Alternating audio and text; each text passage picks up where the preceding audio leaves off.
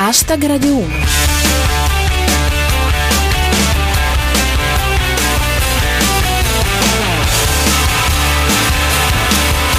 Buona serata a tutti e benvenuti a Hashtag Radio 1, chi vi parla è Giulia Blasi e questa è la vostra rassegna quotidiana del meglio di Twitter. Fra i nostri argomenti di oggi ci sono al via la Leopolda 2015, ancora polemiche sul salvataggio delle banche. Hashtag Radio 1. È iniziata oggi la sesta edizione della Kermesse Renziana che fino a domenica animerà la stazione Leopolda di Firenze. Nonostante le battute sul nome da commedia sexy anni 70, la Leopolda è un momento importante per chi si riconosce nello spirito rottamator che rugge dentro il Presidente del Consiglio. La parola a Renzo Mattei. Tutto pronto per la Leopolda 2015. Ricordo ingresso in coppia, prima consumazione gratuita e tavoli pernotabili fino alle 22 di stasera. Voci critiche dalla minoranza Dem con Gianni Cooperlo con la K. Flop di iscrizione alla Leopolda. I musei gratis per i primi 300 hanno disincentivato. Renzi doveva promettere il bastone per selfie. I dubbi di Alessandro Colavitti. Ma per entrare ci vuole il biglietto o basta oro, incenso e mirra? E già saltano i primi ospiti eccellenti. Ce lo racconta Maurizio Neri. La Cristoforetti non sarà alla Leopolda. Si è stufata di girare sempre attorno alle stesse cose. Le motivazioni di Samantha Cristoforetti secondo Angelo. Astro Samantha glissa alla Leopolda. Ho già avuto modo di vedere il vuoto cosmico, grazie. Ma in fondo, come dice Marco Mastrandrea, tutti la odiano, tutti ne parlano. Pare Sanremo.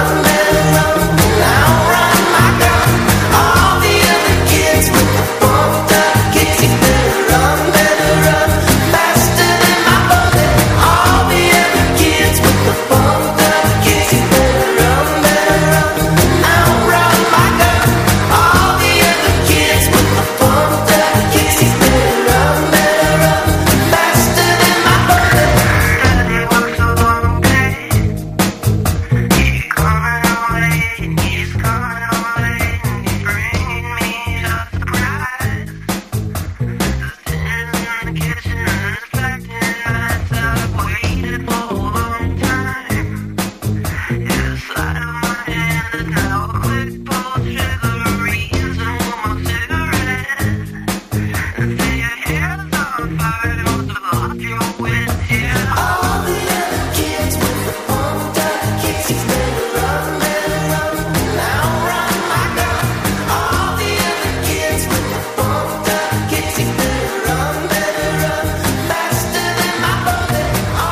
Andiamo verso il fine settimana, andiamoci con un po' di energia. Questi erano i Foster the People con Pumped Up Kicks. Torniamo a parlare del crack bancario che ha inghiottito i risparmi di molta gente. Non si placano infatti le polemiche intorno a quanto è successo e sta succedendo. E molti guardano con particolare severità la ministra Boschi, rea di essere figlia di un dirigente coinvolto nel caso. Le dichiarazioni della ministra commentate da Enrico Cameriere.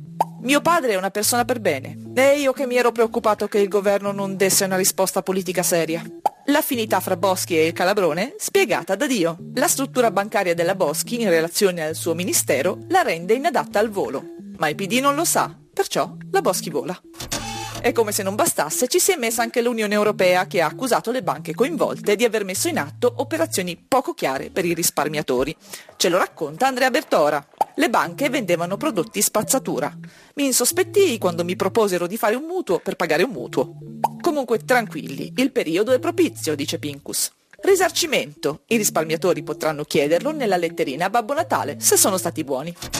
Un salto nella cronaca giudiziaria. È passata sotto silenzio l'almeno parziale assoluzione di Filippo Penati, ex presidente della provincia di Milano, parziale perché alcune delle accuse sono cadute per prescrizione. Il commento di soppressatira. Ma se Penati è innocente e chi lo incolpava è innocente, il colpevole è sempre il maggiordomo? Dal mondo un flash di Enrico Cameriere. Aeroporto di Kuala Lumpur, tre jumbo abbandonati senza proprietario.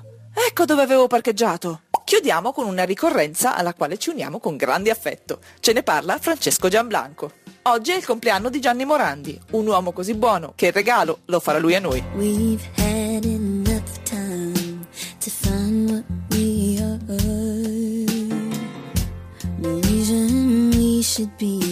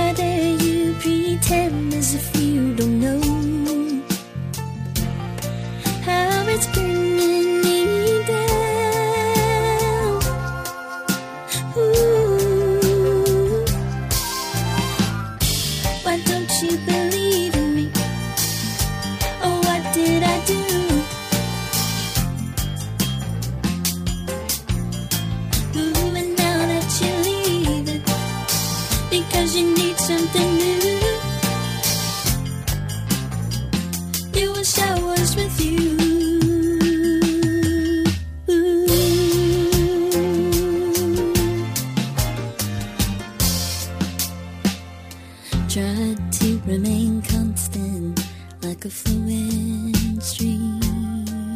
Lei si chiama Natalie Prass e il brano che avete appena sentito si intitola Why Don't You Believe Me? E hashtag Radio 1 finisce qui, ci risentiamo lunedì alle 19.25 dopo il GR Sport. Da Giulia Blasi è tutto, adios.